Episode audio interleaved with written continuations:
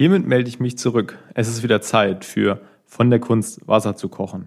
Heute Episode 4. Seit meiner letzten Aufnahme mit Grisha Niermann ist einiges passiert in der Welt. Heute haben sich die Grenzen wieder geöffnet. Das erste Radrennen auf dem Sachsenring hat stattgefunden, natürlich unter ganz strengen Corona-Maßnahmen. Der Gast aus meiner zweiten Episode, Janik Droste, äh, für diejenigen, die es nicht gehört haben, Teamarzt bei Bora Hansgrohe, ist zusammen mit der Mannschaft ins Ötztal ins Höhentrainingslager gezogen, um sich dort auf die kommenden Rennen vorzubereiten. An dieser Stelle viele Grüße ins Ötztal. Ich war auch nicht ganz unaktiv, so habe ich meine längste und meine zweitlängste Radtrainingsfahrt hinter mich gebracht. Ähm, die zweitlängste 345 Kilometer zusammen mit meinem Freund Patrick Ottilinger aus München und die letzte habe ich dann vergangenen Donnerstag am Feiertag hinter mich gebracht. Äh, da habe ich quasi das Saarland einmal umfahren, das sogenannte Saarlandschwein. Am Ende waren es dann 430 Kilometer mit Hin- und Rückweg. Und tatsächlich war es eine ganz neue Erfahrung, ähm, auch gerade was das Fahren über den kompletten Tag angeht. Also es hat super viel Spaß gemacht und es ging tatsächlich viel leichter als gedacht. Auch dann nochmal vielen Dank an die Firma Schwalbe, die mich da wirklich super gut beraten haben in Bezug auf den Reifendruck, den ich gefahren bin. Peter, wenn du das hier hörst, das hat super funktioniert und ich freue mich schon auf die kommenden verrückten Aktionen, die ich dann starten werde. Aber nun zurück zum Podcast. Auch heute bin ich wieder Gastgeber. Mein heutiger Gast ist tatsächlich ein bisschen spontan eingeflogen, im wahrsten Sinne des Wortes. Ähm, ich hatte eigentlich einen anderweitigen Podcast für heute Abend geplant, da gab es aber dann technische Probleme. Diesmal darf ich dann auch wirklich äh, erzählen, dass es nicht an mir lag, also die technischen Probleme. Das wird aber nachgeholt, da freue ich mich auch tierisch drauf. Ähm, ja, dann ganz spontan ist ein langjähriger Freund eingesprungen, der in meinen Augen zu einem der erfolgreichsten deutschen Radprofis gehört, die ähm, das Land so hervorgebracht hat, obwohl er inzwischen nicht mehr unter deutscher Flagge startet, sondern äh, mit dem Union Jack auf der Brust. Mein heutiger Gast ist zweifacher Olympiasieger und ist zusammen mit mir groß geworden. Äh, wir haben ein paar wirklich verrückte Geschichten zusammen erlebt und äh, ich bin wahnsinnig stolz darauf, dass ich äh, die heutige Aufnahme, die eigentlich für einen anderen Tag geplant wäre, schon vorziehen konnte. Dementsprechend haben wir uns jetzt beide gar nicht großartig darauf vorbereiten können. Das wird jetzt eine ganz spontane Aktion. Aber ich freue mich trotzdem drauf, Philipp Hindes heute begrüßen zu dürfen.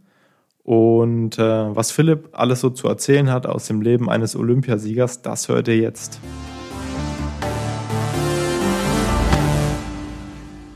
Ja, Philipp, dann begrüße ich dich äh, recht herzlich in meinem Podcast von der Kunst Wasser zu kochen.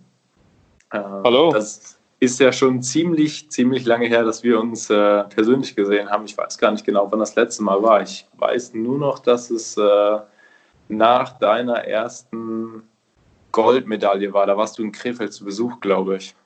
Ja, ja. Ja, es war, war eine lange Zeit her. Da waren wir auf so einer ähm, Ehrung, glaube ich, in Krefeld. Ja, stimmt. Ähm, ja, das war das letzte Mal, wo ich dich gesehen habe. Ja, ziemlich lange her. Ziemlich lange her. Ja, ja.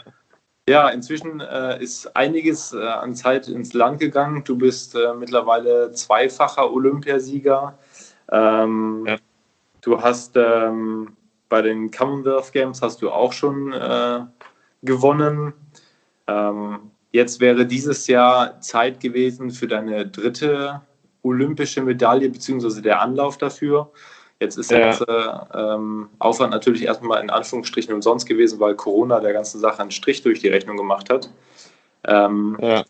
Nichtsdestotrotz interessiert mich aber, oder beziehungsweise auch die Hörer natürlich, ähm, ja, wie, wie du das gemacht hast. Also ich meine, du bist ja angefangen, oder wir haben ja beide zusammen letztendlich angefangen damals im, im, im Radsport und äh, das Ganze natürlich in Deutschland, in Krefeld und du bist dann nach Manchester gegangen. Erzähl doch mal, wie das passiert ist und wie du auf einmal dann nicht mehr für die deutsche Nationalmannschaft, sondern für die britische Nationalmannschaft gestartet bist. Ähm, früher wir, haben wir beide angefangen in Krefeld, sind wir zusammen Rad gefahren. Und dann äh, bin ich ja die deutschen Meisterschaften in Bütgen gefahren, äh, weiß ich gar nicht, 2008 war es, glaube ich. Und dann ähm, Und dann, das gab mir dann die Chance, weil ich dann Achter ge ge gewesen wurde. Äh, und dann bin ich nach Kaiserslautern an die Sportschule gegangen. Ähm, dann war ich da für zwei oder drei Jahre. Und dann mein Trainer, Frank Ziegler, der war früher Jan van Eydens ähm, alter Trainer. Und Jan van Eyden war der britische Trainer, oder ist immer noch der britische Trainer bei uns. Und ähm, ja, durch diese Connection äh, gab mir dann die Möglichkeit, äh, nach England zu gehen und für die Nationalmannschaft zu fahren. Und auch mein, mein, mein Vater, der ist Engländer. Also deswegen habe ich dann auch den englischen Passport. Und äh, ja, dann 2010 bin ich dann ähm, nach Manchester gezogen, wo ich dann, wo, ja, war ich 18. Ja, ich glaube, du warst und, äh, unter 18 sogar, oder? Oder unter 18, ja. Und dann, äh, ich habe mir immer gedacht, ähm, oder früher dann Chris Hoy war dann so mein Hero. Und äh, da dachte ich mir früher immer, mit dem Rad zu fahren oder, oder gegen den im Rennen zu fahren, wäre dann ein Traum. Das war ja das Größte im Bahnradsport, was, was, da, was da war früher. Und dann habe ich mir auch immer gedacht, ähm, ja, wenn ich es in England nicht schaffe, dann hätte ich es in Deutschland nie geschafft. Und dann habe ich einfach gedacht, weißt du was, ich, ich, ich ziehe nach England und dann fahre für die englische Nationalmannschaft.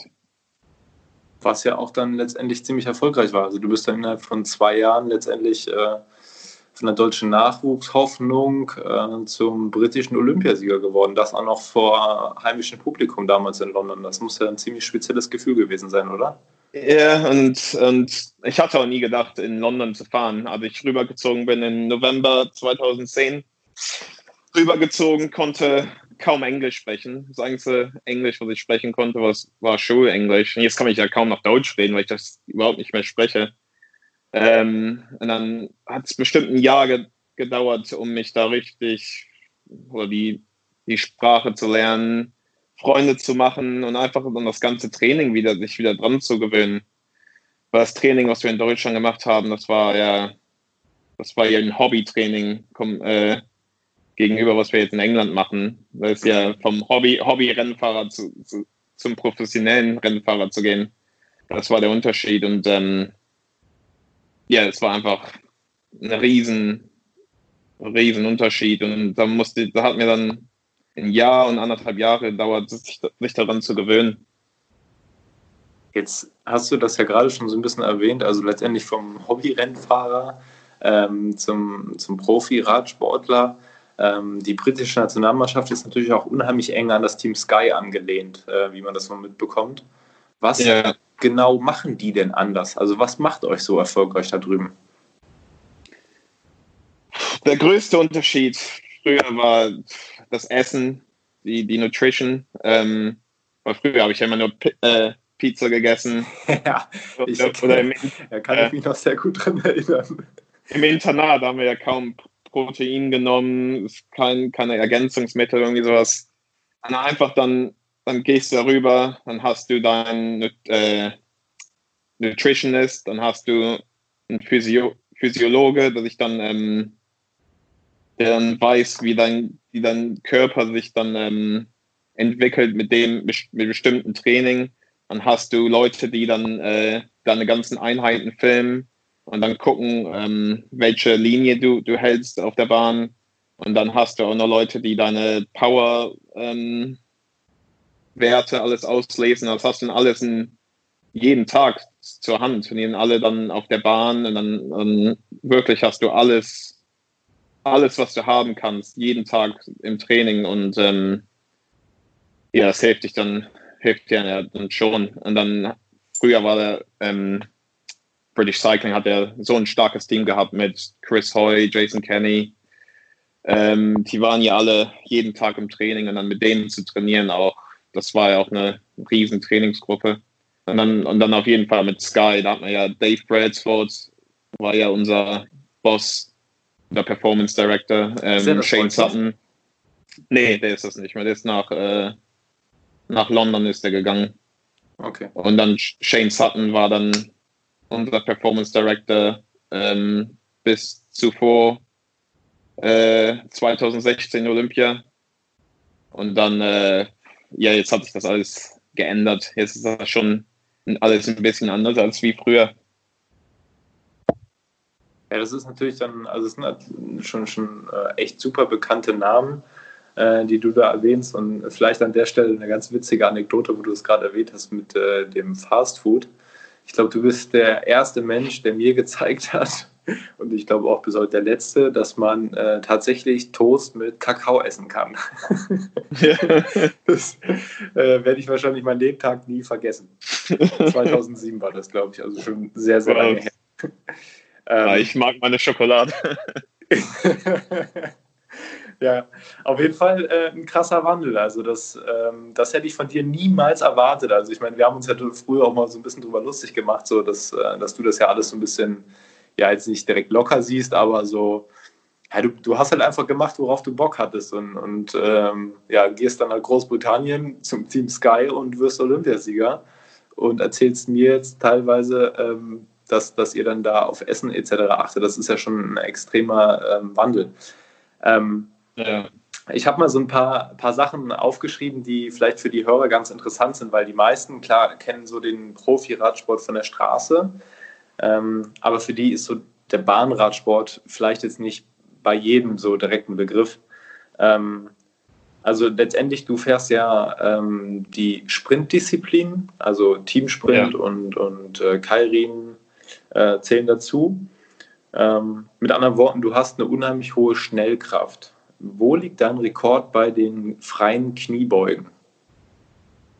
Ähm, ich habe es noch nie so richtig ähm, gepusht. Aber 200 Kilo für 8, 8 äh, wie heißt das? Repetitions.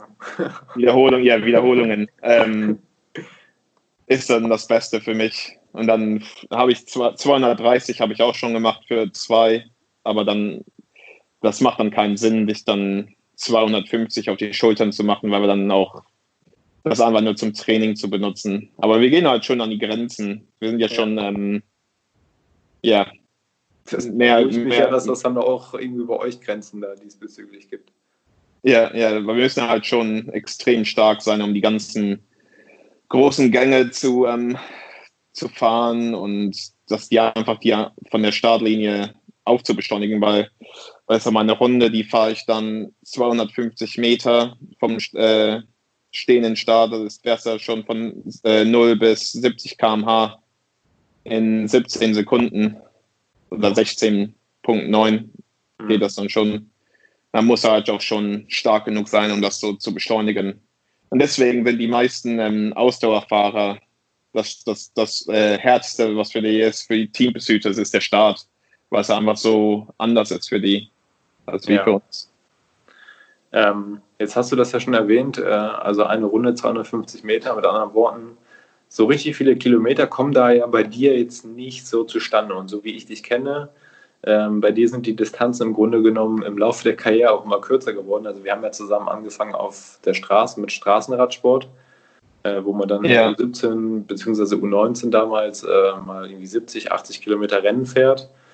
Und ähm, dann bist du auf die Bahn gewechselt, damals noch, ähm, ich glaube, Ausdauerdisziplin, also Punkte fahren. Das ist dann ja trotzdem noch mal ein bisschen kürzer. Das sind dann ja, so um die 10 bis 20 Kilometer, würde ich mal sagen. Ne? Ja, ähm, ja. Und jetzt mittlerweile bist du halt im, im, oder jetzt nicht mittlerweile, sondern du bist jetzt zweifacher Olympiasieger im, im Sprint letztendlich, also auf der Kurzdistanz. Was ist deine längste Fahrradtour? Ich habe es gerade nämlich im, im Vorspann erzählt, ich bin letzte Woche selber mal 430 Kilometer gefahren. Jetzt ja. würde mich einfach mal interessieren, wie lang ist deine längste Fahrradtour, die du jemals gemacht hast? Die haben wir bestimmt sogar, wenn nicht sogar zusammen gemacht, oder? Ja, sind wir nicht, sind wir nicht irgendwie 200 Kilometer zusammen gefahren ja, schon mal? Ja, ja. Ich, ich glaube das, auch, ja. Das war, glaube ich, das war, glaube ich, das längste. Also mit dann, anderen Worten, äh, ähm, so wirklich auf der Straße fahren tust du gar nicht mehr so viel, oder? Äh, das, ist, das hat sich alles umgestellt äh, mit den Jahren. Also früher sind wir richtig viel Straße gefahren. Und dann noch vor Olympia sind wir auch immer nach Mallorca gefahren. Dann sind wir so um die 100 Kilometer gefahren. Ähm, als ich auf der, im Internat war, sind wir 180 Kilometer gefahren. Hab, habe ich ja immer mit den äh, Ausdauerfahrern trainiert. Mhm. Und jetzt seit 2014, das ist dann von Straße fahren bis zu keiner Straße fahren ähm, gegangen. Dann haben wir herausgefunden, dass, ähm, oder die meisten Nationen fahren immer noch Straße, aber wir haben rausgefunden, oder ich habe rausgefunden, dass Straße fahren bringt überhaupt nichts ähm, für uns, weil das Krafttraining, dreimal die Woche Krafttraining und einfach viermal die Woche auf die Bahn ist dann das, was wir machen. Und dann Straße fahren ist dann nur für uns zur Erholung. Vielleicht eine Stunde bis zu zwei Stunden max, maximal. Und dann äh, der Rest ist dann aber nur ausholen, ähm, Physio und alles das. Gut, das bestätigt mich ja im Grunde genommen nur, dass er aus mir definitiv kein Sprinter mehr wird, aber das ja. wir auch schon 2007.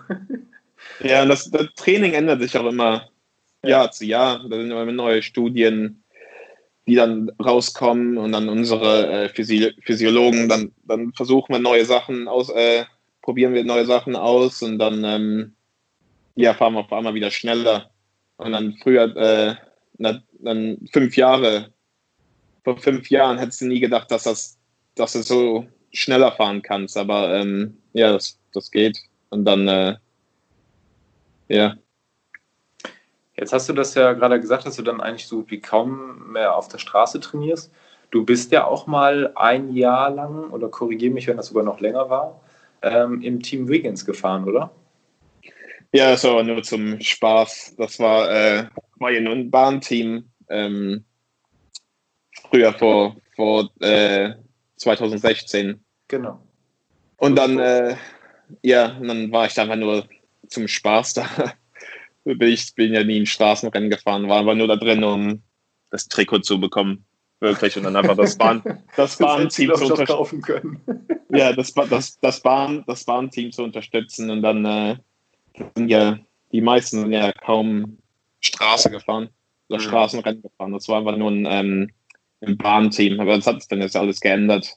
Nach den Olympischen Spielen da war es dann ein richtiges Straßenteam und dann jetzt gibt es das ja auch nicht mehr. Ja.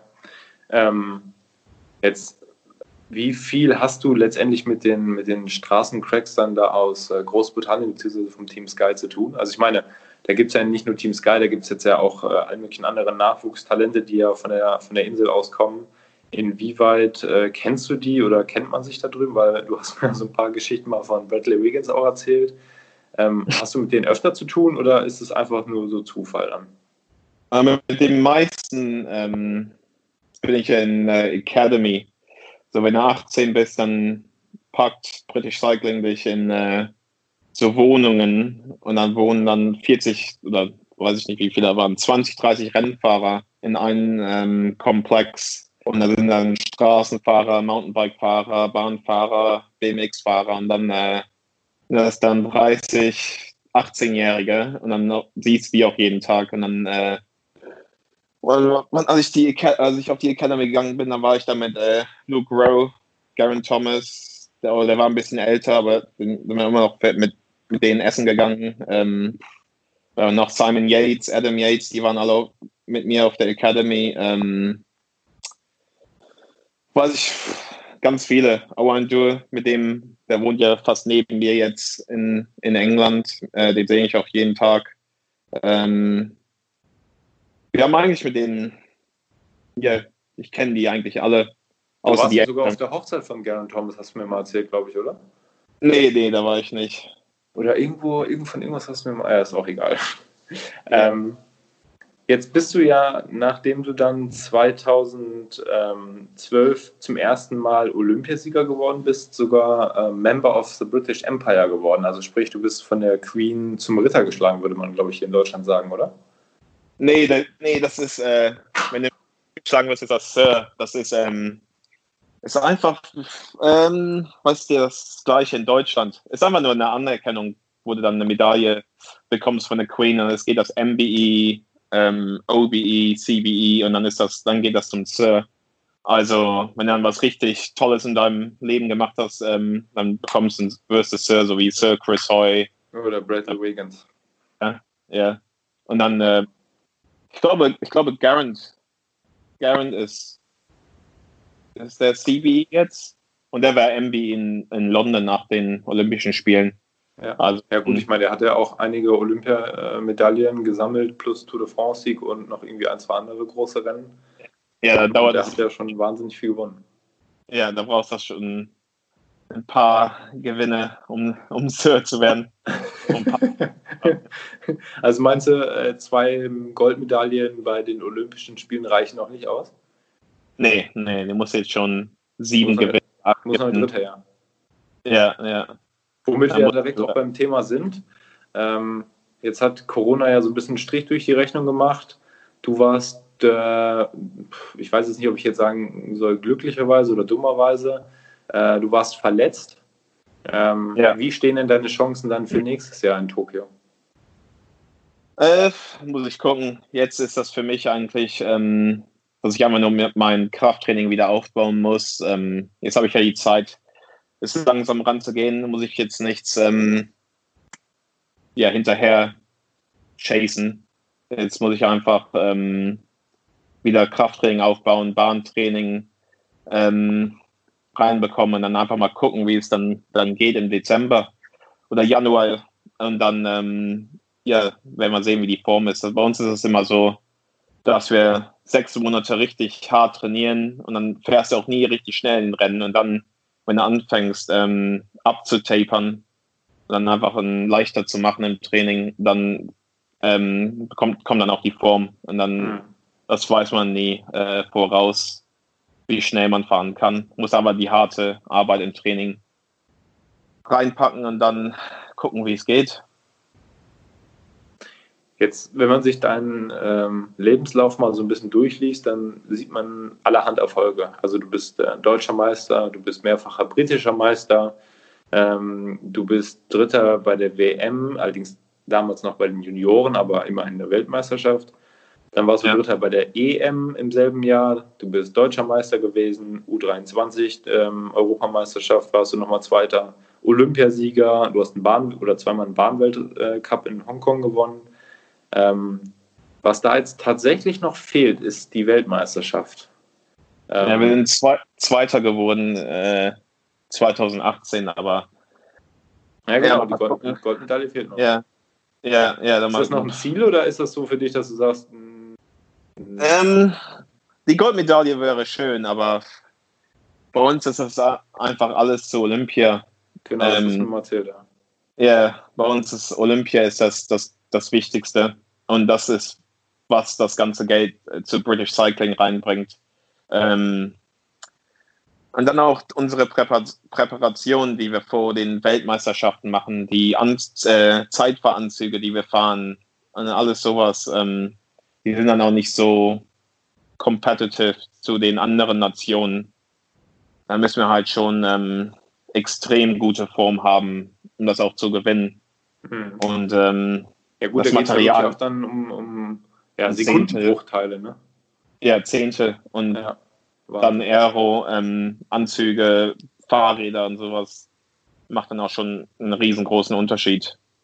Macht dann fünft, um Fünfter zu werden oder, oder zu gewinnen. Das ist dann, macht dann auch schon diesen Unterschied, einen äh, schnellen Zeitveranzug zu fahren. Ja. Wie ist das dann so über die sportliche Laufbahn darüber hinaus? Also, ähm, wie sind da deine Pläne? Du hast jetzt ja vor kurzem mit ähm, zwei Freunden letztendlich deine eigene Kaffeemarke gegründet, so wie ich das ja letztes Jahr oder vor anderthalb Jahren mit Lenas Coffee Brand auch getan habe. Ähm, ja. Mit anderen Worten, wir sind beide auch zwei Kaffeeliebhaber. Ja, ähm, ja. Aber inwieweit denkst du schon an die Zeit nach deiner sportlichen Karriere? Ja, da denke ich schon drüber. Ähm, aber ich weiß noch nicht, was ich machen möchte. Das ist das äh, der Unterschied von England zu, zur deutschen Nationalmannschaft, dass in Deutschland da hast du ja dann äh, deine Polizei oder die Armee, du dann noch eine Karriere dann hast. Und dann in England, dann ist dann wirklich ähm, nur Rad, äh, Radfahren. Dann darfst du auch, oder früher durfte man auch nichts anderes machen. Man musste halt voll zum Radsport, ähm, ja, musste halt einfach alles da reinschmeißen. Mhm. Und jetzt ändert sich das auch schon, dass ein paar Fahrer jetzt zur Uni gehen, zur Universität gehen. Aber ja, ich weiß es noch nicht, was ich machen möchte. Ähm, das würde noch eine, in der Zukunft eine große Challenge werden um was zu finden, das mir auch Spaß macht. Mhm.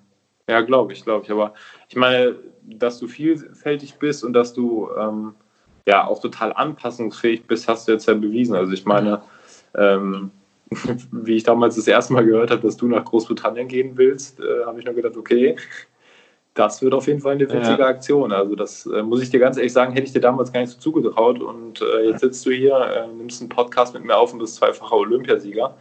Also ähm, ja, ich glaube einfach, dass du da tatsächlich sehr, sehr offen bist auch für Neues. Also.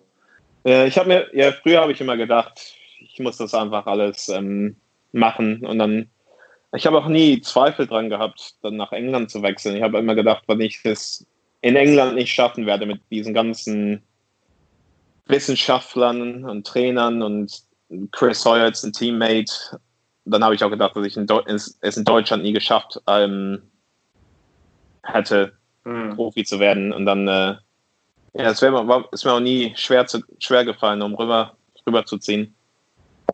Ist das für dich irgendwann eine Option, wieder zu sagen, du ziehst zurück nach Deutschland? Sag nochmal. Ist das für dich eine Option, dass du irgendwann wieder zurückkommst nach Deutschland? Also jetzt mehr als für Urlaub, sondern tatsächlich hier wieder wohnen würdest? Nee, nee, ich glaube nicht. Das, Gar nicht mehr, ne? Nee, mir, mir, mir gefällt es in, in England zu sehr. Ähm, und dann auch, ich würde auch dann eher irgendwo nach Australien hinziehen. Falls, falls ähm, ich irgendwo hinziehen würde, würde ich nach Australien ziehen oder einfach was ganz Neues wieder zu sehen. Und das, das, das ähm, was mir gefällt, dann wenn du in Trainingslagern fährst und sowas, ist dann einfach eine neue Kultur, neue Leute zu kennenzulernen und ja, ähm, ja Australien gefällt mir sehr. Aber ich, ich glaube, ich werde in England bleiben. Das klingt sehr gut auf jeden Fall. Also ich meine, man merkt es auch schon an der Sprache, dass du eigentlich äh, ja tatsächlich mehr jetzt Englisch oder Engländer bist als, als noch Deutscher. Also ähm, ja, ja. ich jetzt ja schon, schon so lange ähm, und das ist dann verrückt, wenn man, wenn man mit jemandem spricht, den man sonst äh, oder den ich kennengelernt habe, der halt ganz normal Deutsch gesprochen hat. Ich sag mal, Englisch konntest du jetzt nicht so super viel. Nee. Ähm, und jetzt fällt es dir eigentlich eher schwer, so Deutsch zu sprechen und, und äh, redest den ganzen Tag nur Englisch. Das ist also für mich persönlich immer noch eine Sache, die, ja, das begeistert mich halt jeden Tag. Also ähm, das, was ja, du da gemacht hast, das ist in meinen Augen ziemlich einmalig. Also ja, das Einzige, das Einzige, wo ich Deutsch spreche, ist dann mit meiner Mutter und mit meinen Eltern. Und dann den, den Rest, den spreche ich dann nur in Englisch. Mhm. Und ähm, ja, mir fällt es schon schwer, jetzt Deutsch zu sprechen. Aber es wird dann auch, kommt dann auch immer wieder zurück nach ein, zwei Tagen Deutsch sprechen mit meinen Eltern, wenn ich die dann wieder zu Hause sehe und dann, ähm, ja, jetzt sagen wir nur, weil ich das nicht spreche. Ja. Ähm, Jetzt habe ich mir noch aufgeschrieben, ich habe damals, ich habe in Erinnerung, als wir das letzte Mal dann um die Häuser gezogen sind, ähm, da hast du mir erzählt, dass du den Tattoo stechen lassen willst nach deinem ersten Olympiasieg. Das ist, glaube ich, ich weiß gar nicht, das, das wurde irgendwie angeboten, auch meine ich, von, von eurem Verband oder von irgendjemandem, ne? Ja, aber ich bin, ich, also ich, das war, da war ich dann in 2012 im Winter, da sind wir nach Australien in ein Trainingslager gefahren. Und dann einen Tag bin ich aber aufgewacht, dachte ich, oh, ich lasse mir jetzt ein, die olympische Ringe stechen. dann ich, bin ich auf Google gegangen, habe ich mir einen äh, Tattoo-Laden gefunden und dann habe ich es mir stechen lassen. Und dann, ja, dann habe ich es einfach gemacht. In Australien. Okay.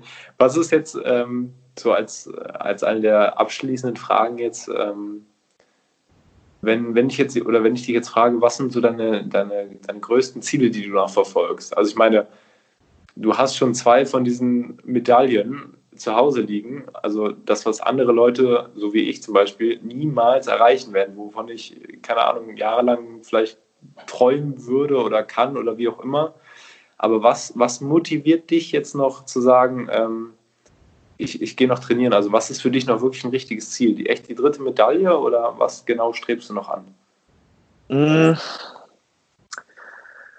Ich weiß, es ist einfach Gewohnheit, sich einfach jeden Tag aufs Rad zu setzen und dann Kraftraum zu gehen, einfach dein Bestes zu tun. Ähm, Im Moment ist dann halt die dritte Goldmedaille oder auch vierte und dann, ähm, aber ich sehe dann auch nie immer Tokio Olympia, ich sehe dann immer äh, morgen habe ich Krafttraining oder Bahntraining, da möchte ich ähm, diese Wattwerte äh, treffen oder diese Zeit fahren. dann ist er einfach für mich mal Tag, Tag für Tag, wo ich dann ähm, ja, Ziele, Ziele stelle und dann einfach ähm, ja, dass das, glaube ich, wieder, wieder da durchkommst, einfach das Woche, Woche zu Woche zu nehmen oder Tag zu Tag zu nehmen und sich dann einfach mal kleine Ziele zu stellen ähm, zwischen, die, zwischen diesen großen ähm, Rennen. Und das ist was, was mich wirklich antreibt. Jetzt ist es so, wenn ich mich mit anderen Leuten unterhalte und, und ähm, die meisten Leute fahren ja heutzutage auch ein Wattmesser am Fahrrad. Ähm, mit anderen Worten, jeder weiß um seine Werte Bescheid. Was fahre ich im Sprint, was fahre ich irgendwie 20 Minuten lang und dies, das, jenes.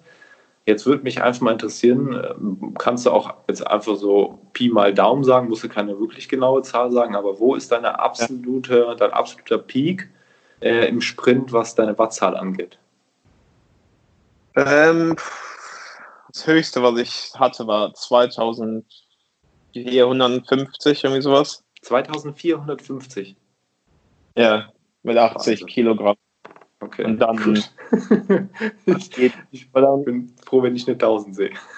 ja, bei uns ist auch der, ähm, das Wichtigste ist dann auch der, der, Mit der Mittelwert, ähm, wie heißt das, der, der, der Durchschnitt der Wattzahl. Ja, ja. Wenn du so Teamsprint fährst, also wenn du dann am besten wäre es, wenn du dann nur so 2000 Watt ähm, Peak-Hits äh, triffst und dann aber irgendwas einen Durchschnitt von 1800 Watt hast für 20 Sekunden, irgendwie sowas.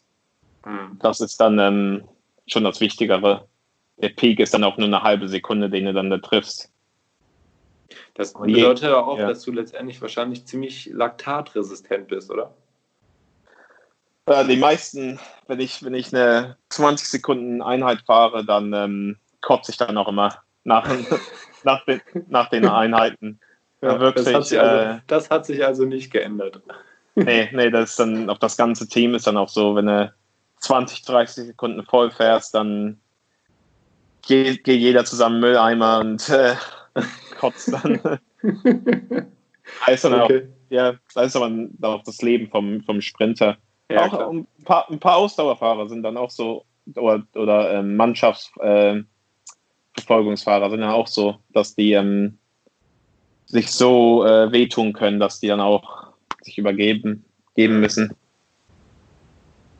Jetzt kennst du, ich bin mir gar nicht sicher, ob du ihn persönlich kennengelernt hast, Chris Froome, aber die anderen beiden britischen Toursieger, Wiggins und äh, Garen Thomas, kennst du ja persönlich sehr gut. Ja, ja. Wer von denen würdest du sagen, ist der coolste?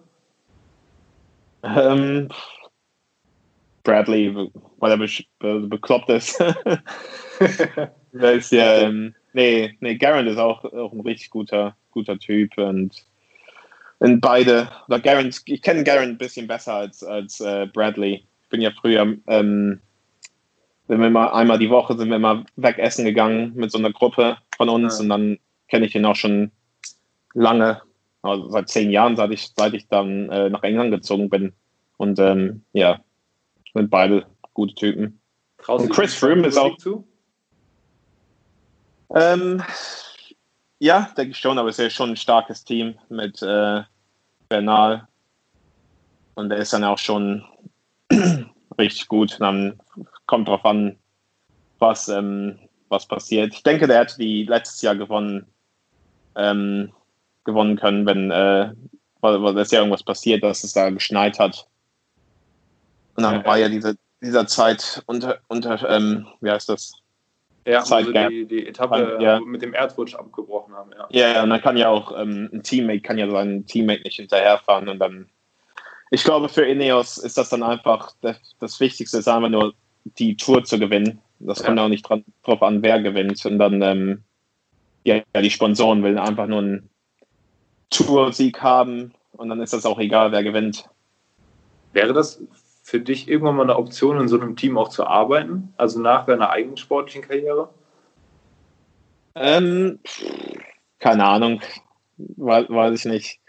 Ähm, ich weiß wirklich noch nicht, was ich machen möchte nach dem, nach dem Radfahren. Äh, ob ich Trainer werden möchte oder ich weiß es noch nicht, was ich machen möchte oder was ganz, was ganz Neues machen möchte. Mein Kaffee ist ja mein, mein Hobby. Ja. Ich habe ja viel geröstet. Im, äh, in meiner Freizeit röst, röste ich ganz viel Kaffee und ähm, mache Kaffee. Und das ist ja noch schon so, was mir gefällt. Aber man weiß ja nie, was, was, was da passiert. Ja. Gut. Ja, das war auf jeden Fall super interessant. Ähm, ich freue mich schon wahnsinnig drauf, wenn wir es hoffentlich demnächst endlich mal jetzt hinkriegen, dann mal gemeinsam Kaffee zu trinken. Ja. Das hatten wir ja schon irgendwie ein, zwei Mal angedacht und dann hat es aber irgendwie in Krefeld oder wie auch immer immer nicht geklappt.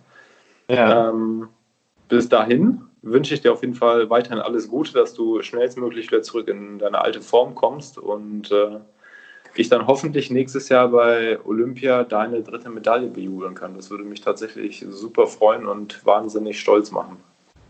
Ja, danke. Hoff hoffentlich äh, bin ich dann da an der Startlinie und gewinne dann eine Goldmedaille. Ja, das wäre super. Das wäre richtig, richtig gut. Gut, Philipp, ja. ich wünsche dir noch einen schönen Abend und ja, ja. Wir sprechen uns. Ja. Ciao. Ciao.